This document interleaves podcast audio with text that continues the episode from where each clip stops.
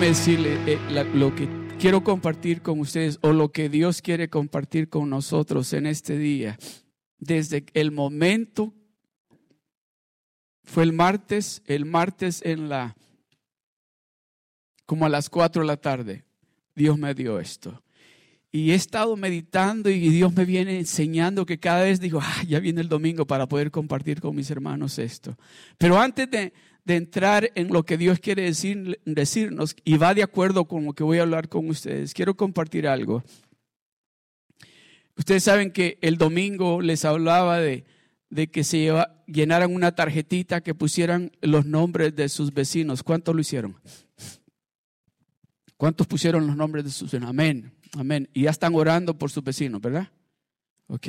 So, si no lo ha hecho, hágalo. Vaya, acérquese con sus vecinos y pregúnteles el nombre, salúdelos, pregúnteles el nombre y póngalo en la tarjeta para que esté orando por ellos. Amén.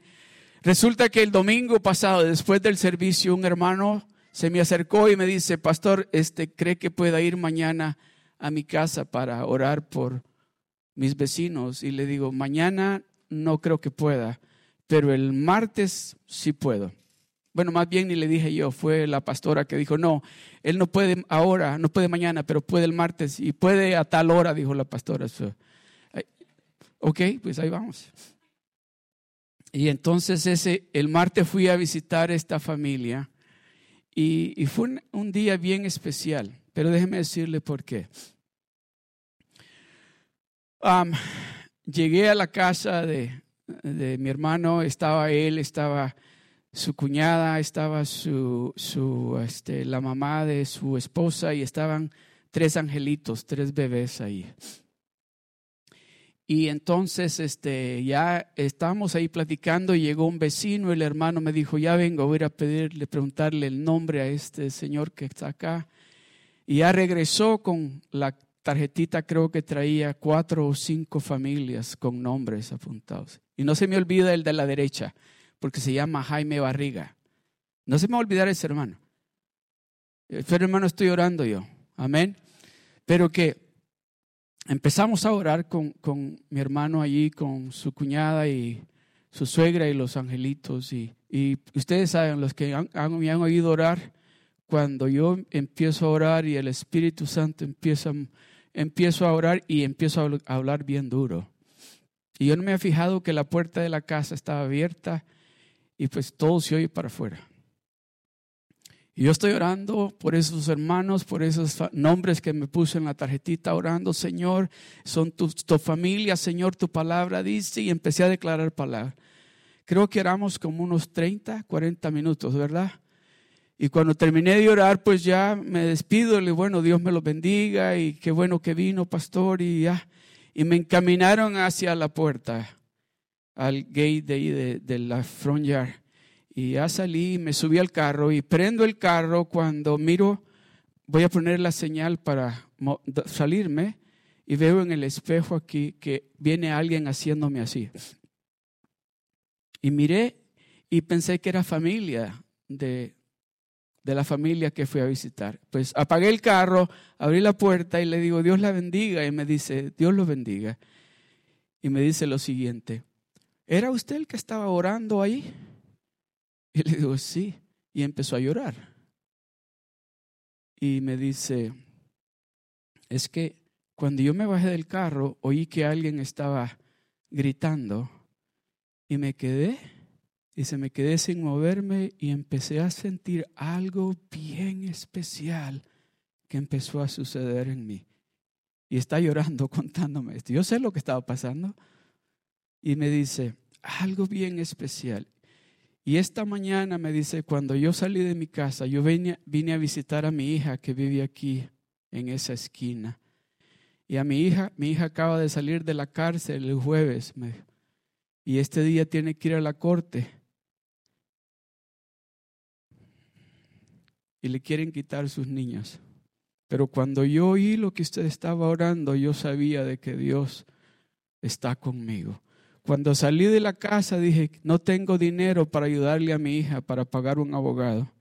¿Cómo le puedo ayudar a mi hija? Y en el momento que me bajo del carro y se oigo, empecé a sentir eso que ustedes dicen, la presencia de Dios.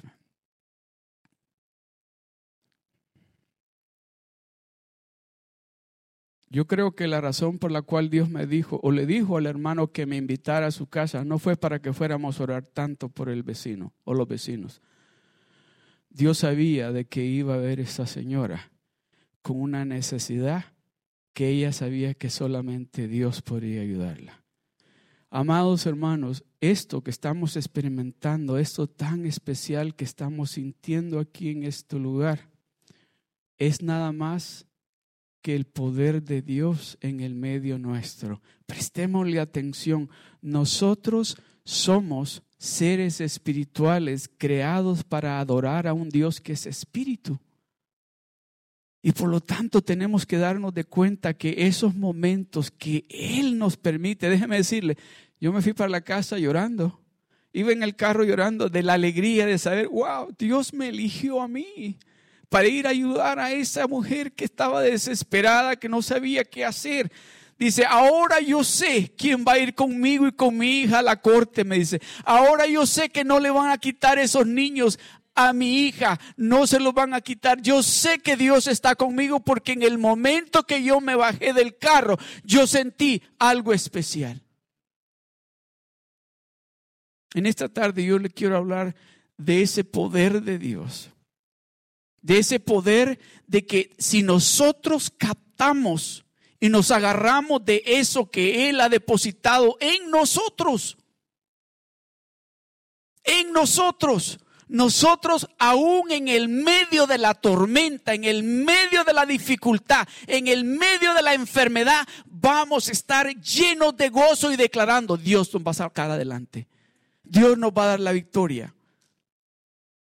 Vamos rápidamente al libro capítulo 5 de Juan.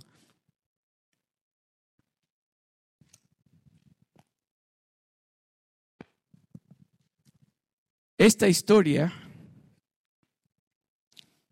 me llamó la atención y cuando la leí, yo creo que los que leemos la Biblia todos los días, ¿verdad? Amén. Aquí nosotros leemos la Biblia todos los días. So leímos en Juan capítulo 5.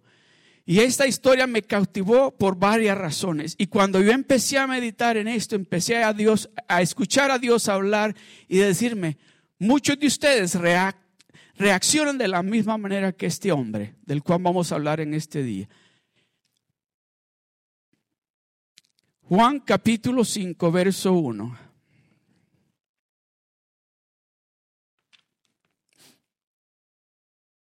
Dice así. Después de estas cosas, había una fiesta de los judíos y subió Jesús a Jerusalén. Verso 2. Y hay en Jerusalén, cerca de la puerta de las ovejas, un estanque llamado en hebreo Betesta, el cual tiene cinco pórticos. Diga conmigo, cinco pórticos. Ya se cuenta por qué era importante que tuviera cinco puertas. Otra vez diga conmigo, cinco pórticos. El verso 3 o el 4, o el verso 3, y dice, en estos yacía una multitud. ¿Qué? escucha usted cuando dice multitud? ¿Cienes? ¿Miles?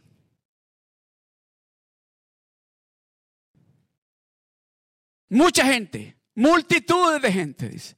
En estos, ok, no quiero yo que usted se vaya de aquí sin escuchar lo que yo escuché que Dios me dijo que le dijera. Dice, en esto yacía una multitud de qué? No dice de gente sana, no dice de gente que... Dice, había una multitud de enfermos.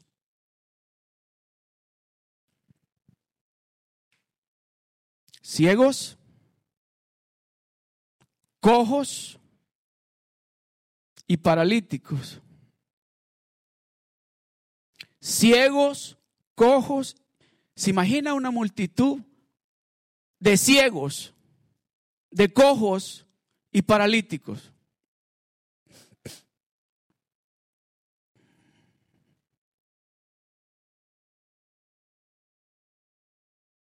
¿Está usted ciego? Tal vez usted va a decir, no, yo veo bien. ¿Está usted cojo? No, va a decir, yo camino bien. ¿Está usted paralítico que no puede moverse? No, estoy bien.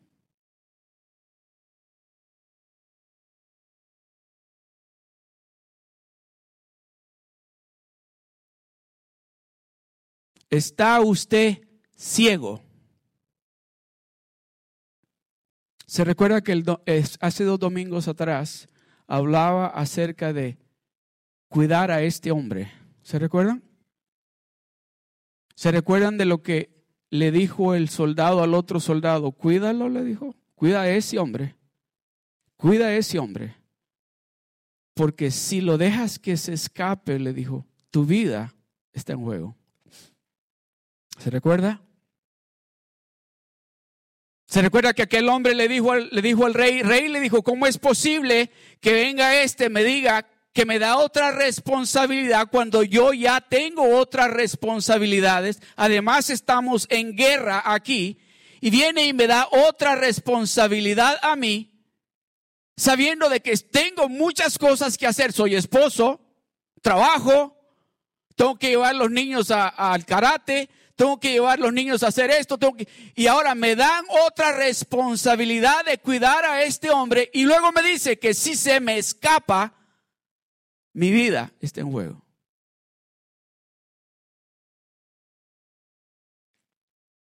Aquí están hablando con un hombre.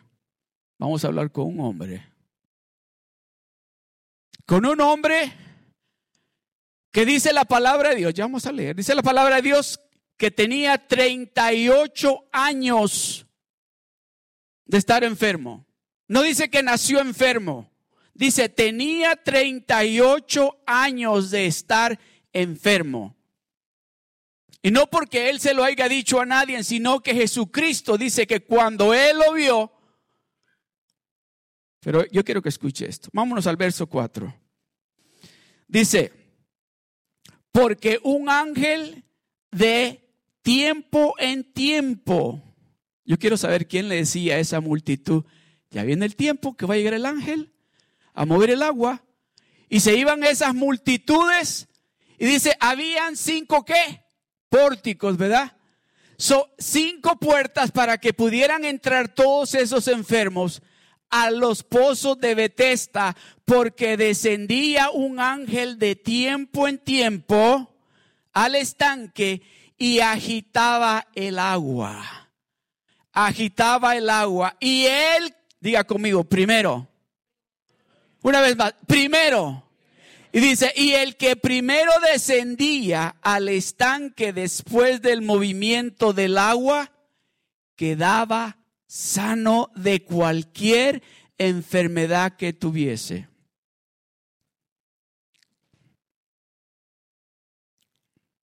Amados hermanos, aquí hay una multitud de hermanos y hermanas con diferentes enfermedades, unos ciegos, unos cojos y unos paralíticos.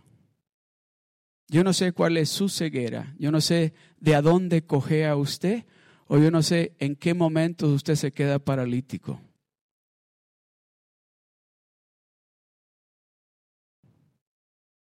Pero estamos en este momento en, el lugar perfecto, en el lugar indicado.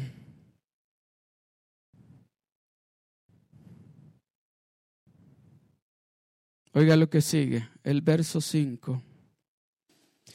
Había allí un hombre que hacía 38 años que estaba enfermo. ¿Hace cuánto usted tiene esa ceguera? ¿Hace cuánto usted está cojeando de esa manera? ¿Hace cuánto usted está sufriendo ese parálisis? ¿Hace cuánto está sufriendo usted esa ceguera que no puede ver lo que Dios quiere hacer por usted? Que no puede ver lo que Dios le está mostrando a usted que Él quiere hacer por usted. ¿Hace cuánto tiempo usted... Ah, ya me estoy adelantando. Había allí un hombre que hacía 38 años que estaba enfermo. ¿Se imagina usted? Pero yo me imagino, ya va a ver, me imagino, no era ciego. No era ciego. Ya va a ver por qué le digo que no era ciego. Yo creo que era, era paralítico. Ya va a dar cuenta por qué. Dice, había ahí un hombre que hacía 38 años que estaba enfermo.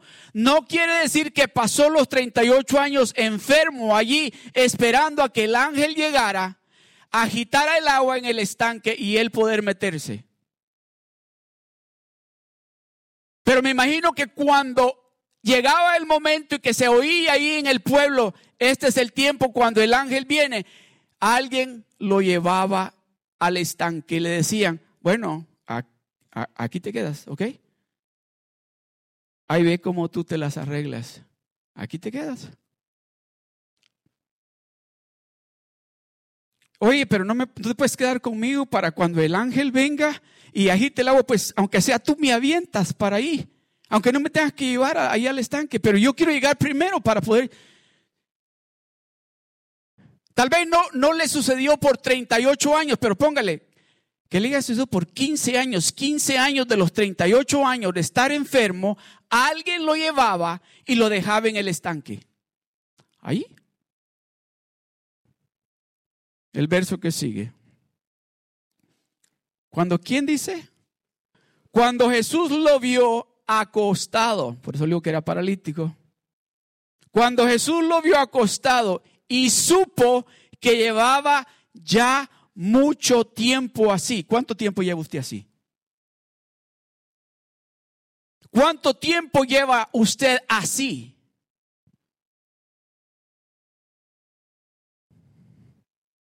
Estamos aquí ahorita en el pozo de Bethesda y Dios está hablando con usted y le está preguntando, ¿cuánto tiempo llevas así?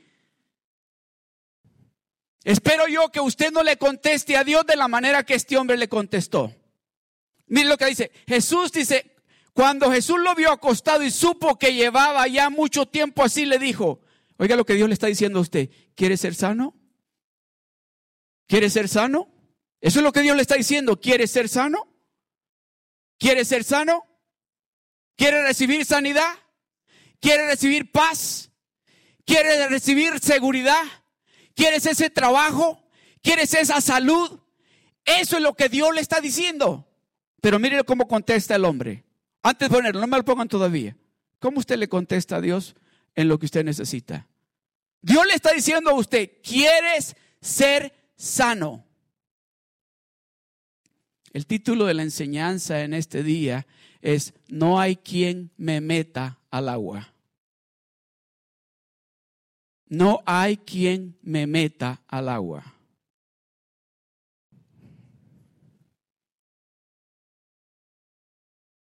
Esa señora en ese día, el martes que pasó, esa señora necesitaba que alguien la metiera al agua. Por eso me envió Dios allí. Por esa razón me envió Dios a ese hogar a las diez y media de la mañana porque él sabía que esa señora necesitaba que alguien la metiera al agua. Y en esta tarde aquí está Dios, aquí está Jesucristo, su Salvador, que le está diciendo, yo te voy a meter al agua. ¿Quieres ser sano? ¿Quieres ser sano? Esa es la pregunta. ¿Quieres? Dice, no dice, ¿quieres que te sane? Dice, ¿quieres ser sano? El siguiente verso. Oiga, ¿cuántos de ustedes o cuántos de nosotros le hemos contestado a Dios de esta manera? Le dijo, ¿acaso le dijo Jesucristo, explícame por qué razón estás así? A ver, ¿por qué, ¿por qué tienes tanto tiempo enfermo de esta manera? ¿Por qué estás ciego? ¿Por qué estás cojo? ¿Por qué estás paralítico? Explícame, ¿qué es lo que sucedió? ¿Te caíste? ¿Te golpearon algo con los ojos y quedaste ciego? ¿Qué pasó? Dime. ¿Fue eso lo que Jesucristo le dijo? ¿Qué le dijo? ¿Quieres ser sano? Y muchas veces nosotros vamos a quererle explicar a Dios la situación como que si Él no sabe. Él lo sabe, Él sabe todo lo que está sucediendo en su vida. Él lo sabe y Él quiere y le está diciendo a usted y a mí en esta tarde, ¿Quieres ser sano? ¿Quieres recibir lo que andas buscando? ¿Lo quieres? ¿Qué es lo que tú quieres? Dice Dios. ¿Qué es lo que tú quieres? Yo quiero dártelo a ti. El hombre le respondió, dice, Señor, le respondió el enfermo. ¿No tengo qué dice? Dios nos está diciendo, usted no necesita de nadie más que de Él. Él es todo lo que usted necesita. Y Él está aquí, su presencia está aquí y Él está con usted y le está diciendo a usted, Señor le dice, le respondió el enfermo, no tengo quien me meta en el estanque cuando se agita el agua. Y entre tanto que yo voy, otro desciende antes que yo. ¿Sabe qué es lo que yo veo? Yo veo a ese hombre cuando miraba el, el, agua agitarse, porque no miraban al ángel, miraban el agua que se agitaba. Ese hombre empezaba a arrastrarse, pero siempre había alguien que le ganaba. Siempre había alguien que se metía al agua primero. En esta tarde Dios le está diciendo a usted y a mí, ¿quiere ser sano? ¿Quieres respuesta a esa necesidad que tú tienes? ¿Quieres ese trabajo que tú necesitas? ¿Lo quieres? ¿Quieres ese hogar que tú anhelas? ¿Quieres esa familia de bendición que tú deseas? Eso es lo que Dios está diciendo. No nos está preguntando lo que ha pasado con nosotros en el pasado. ¿Acaso no lo sabe Él? No nos está preguntando, ¿y cómo te metiste en ese problema? No nos está preguntando cómo te gastaste todo ese dinero. No nos está preguntando, ¿por qué hiciste eso? ¿Por qué caíste en fornicación? ¿Por qué caíste en adulterio? ¿Por qué estás cometiendo ese tipo de pecado? No es eso lo que está preguntando. Por lo menos en este momento, En este momento lo que Él está diciendo, quieres, quieres ser sano.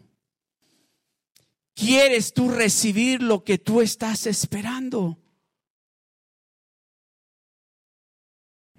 Señor, le respondió el enfermo, no tengo quien me meta en el estanque. No tengo quien me lleve a la iglesia. Uno, no tengo trabajo para diezmar. Dos, no le importo a nadie de los hermanos. Tres,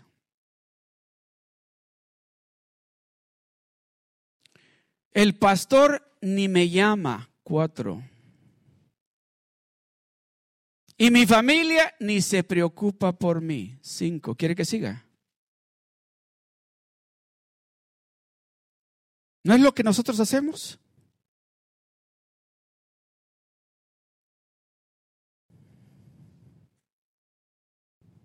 No tengo quien me meta. No se había dado cuenta quién estaba enfrente de él. Dios está en este lugar, la presencia de Dios está en este lugar y si usted se da cuenta en el lugar santo que usted está, usted va a empezar a experimentar algo nuevo suceder en su vida.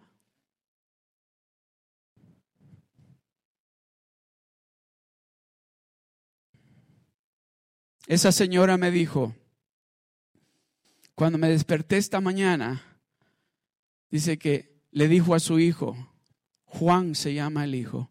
Juan, ¿cómo le vamos a ayudar a Jessica? No tengo ni siquiera un dólar en el banco.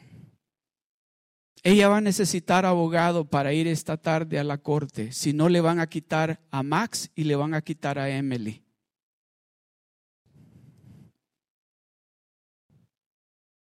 Sin saber, dice ella, que Dios ya tenía algo para mí. Cuando ore, ore por Jessica, por Max y por Emily. Porque yo creo de que Max y Emily están con su mamá, Jessica. No se lo va a quitar la corte. ¿Qué quieres? dice el Señor. ¿Qué quieres que yo haga por ti?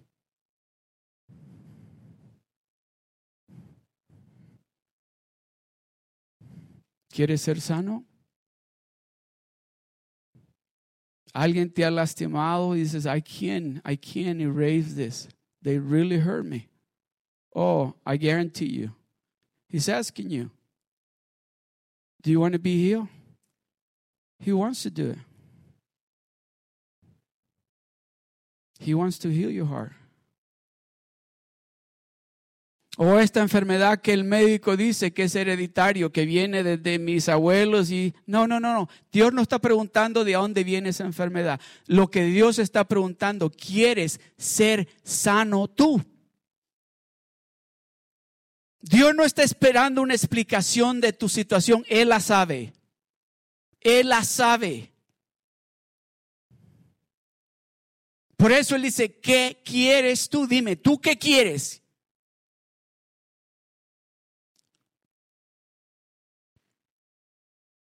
Pastor, pero usted no conoce mi situación, usted no sabe lo que yo estoy pasando. Yo no lo sé, pero Dios lo sabe. Por eso le está preguntando Dios a usted en esta tarde, ¿quieres ser sano?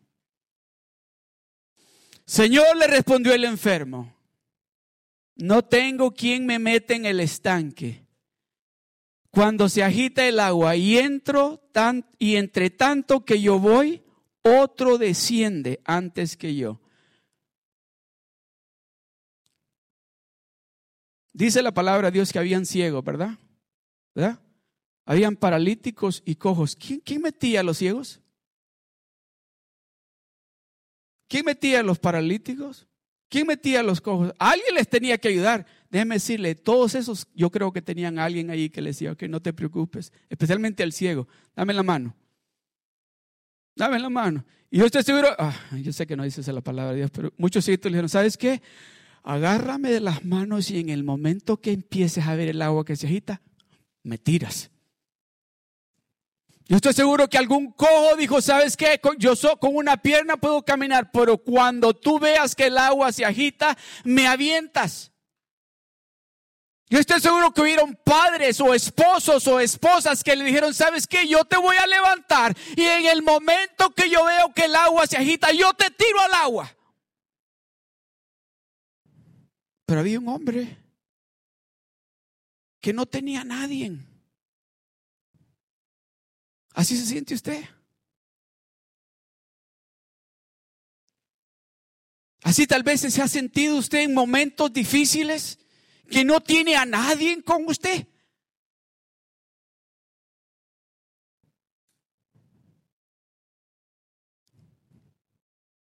En esta tarde Dios primero le está diciendo a usted, ¿quieres ser sano?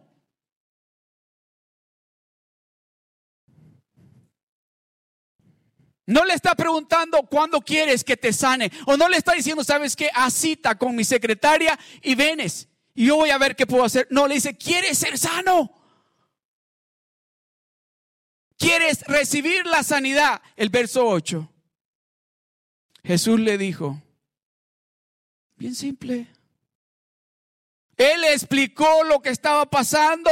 ¿Qué no ves? Que todos ellos tienen quien les ayude para meterse al agua y yo no tengo a nadie que me ayude.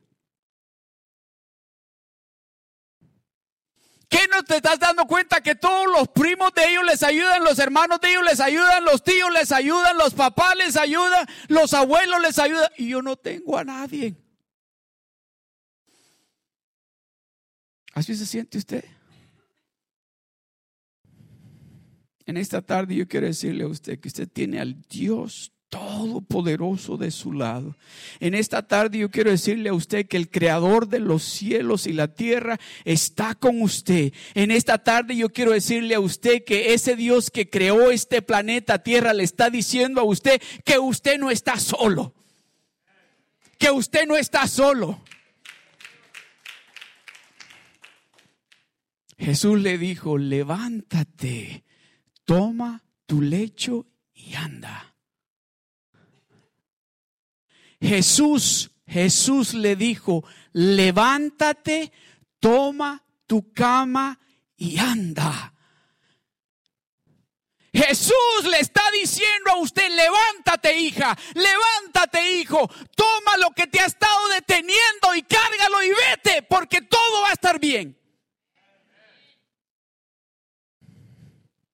No le está diciendo el pastor, es Dios el que le está diciendo a usted en esta tarde. Eso que lo ha estado deteniendo, esa enfermedad, ya sea física o espiritual, que lo ha estado deteniendo, porque no ha tenido la ayuda que usted ha estado esperando en esta tarde. El creador de los cielos y la tierra le está diciendo, hijo, levántate, levántate, toma tu lecho, toma esas cosas, toma esa, esa, ah, aleluya, toma esa silla de ruedas, toma esas muletas y anda, anda, ve y dile al mundo entero lo que yo he hecho por ti.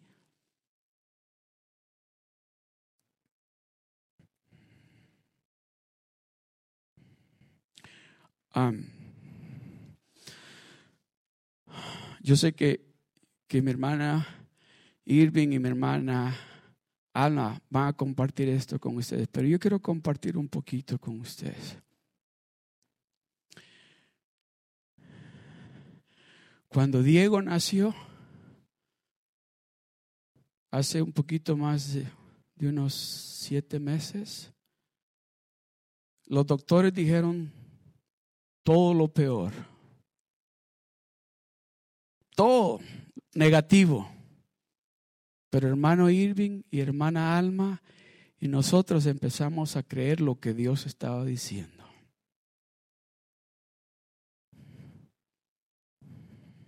No dijimos no tengo nadie que nos meta, al contrario dijimos sí, hay alguien que nos va a meter y ese milagro lo vamos a experimentar.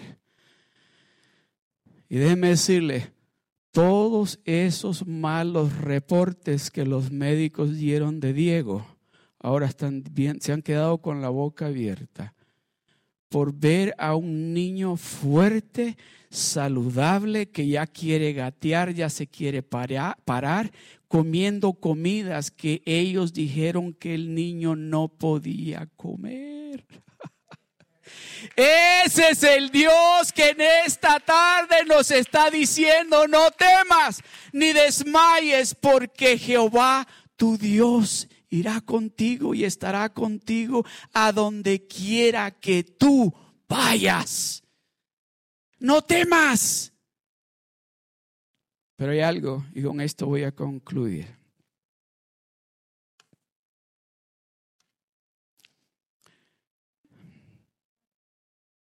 Después que Dios hizo ese milagro en ese hombre, que Jesucristo dice que miró y supo que tenía 38 años de estar con esa enfermedad, de estar sufriendo de esa manera. Dice la palabra de Dios. Me ponen el verso 14, por favor. Con esto voy a concluir. ¿A dónde le halló Jesús? Dice, después le halló Jesús en el templo, después que lo había sanado, después que él ya no era paralítico, dice, después le halló Jesús en el templo y le dijo, ya no le dijo, toma tu lecho y vete y camina. Oiga lo que le dice. Después le halló Jesús en el templo y le dijo, mira, mira, has sido sanado no peques más. No peques más. Mira lo que yo he hecho. Mira el milagro que yo he hecho. Estuviste 38 años con esa enfermedad y me dijiste que ni tus primos, ni tus tíos, ni tus papás, ni tus abuelos, aún ni tus mejores amigos te quisieron ayudar para meterte al estanque.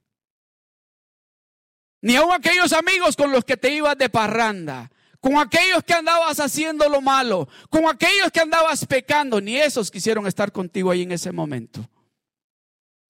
Mira, has sido sanado, no peques más.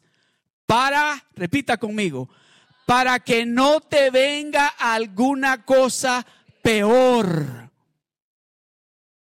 ¿Está escuchando? Si primero le dijo, quiere ser sano, él le dio una explicación, pero siempre lo sanó. Luego lo encontró en la iglesia, lo encontró en la iglesia. Déjeme decirle, para que le haya dicho, oye, ha recibido sanidad y sigues en pecado, sigues pecando, sigues pecando. Mira, le dijo, mira, has sido sanado de una enfermedad y, y sufriste por 38 años cuando ni tu familia, ni tus amigos, ni nadie quería ayudarte. Yo vine y te ayudé, te sané. Mira, has sido sanado, no peques más. No peques más, deja de jugar porque las consecuencias más tarde pueden ser peores, le dijo.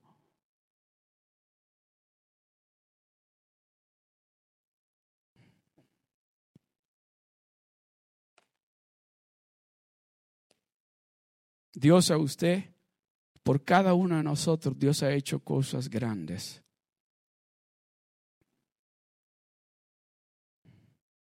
Y en esta tarde, Dios puede estarle diciendo a usted, ¿quiere ser sano? O Dios puede estarle diciendo a usted, tú has recibido sanidad. No, no sigas pecando. No sigas haciendo. No sigas mirando esas cosas que no tienes que andar mirando. No te andes metiendo en esos lugares que tú sabes que ya no puedes meterte. Deja de andar con esa gente que tú andas, porque las consecuencias pueden ser peores. ¿Sabe el error más grande de los hijos de Dios? De los que nos llamamos hijos de Dios. Es que muchas veces no queremos soltar cosas que hacíamos anteriormente porque las analizamos de acuerdo a nuestra forma de pensar y empezamos a decir esto, no tiene nada de malo eso, no le ando haciendo ningún daño a nadie. Déjeme decirle, Dios es un Dios celoso y Dios no quiere compartirlo a usted y a mí con nadie, ni con nada. ¿Qué de malo tiene que yo esté mirando eso en el internet? A nadie le estoy haciendo daño. ¿Qué de malo tiene que yo esté?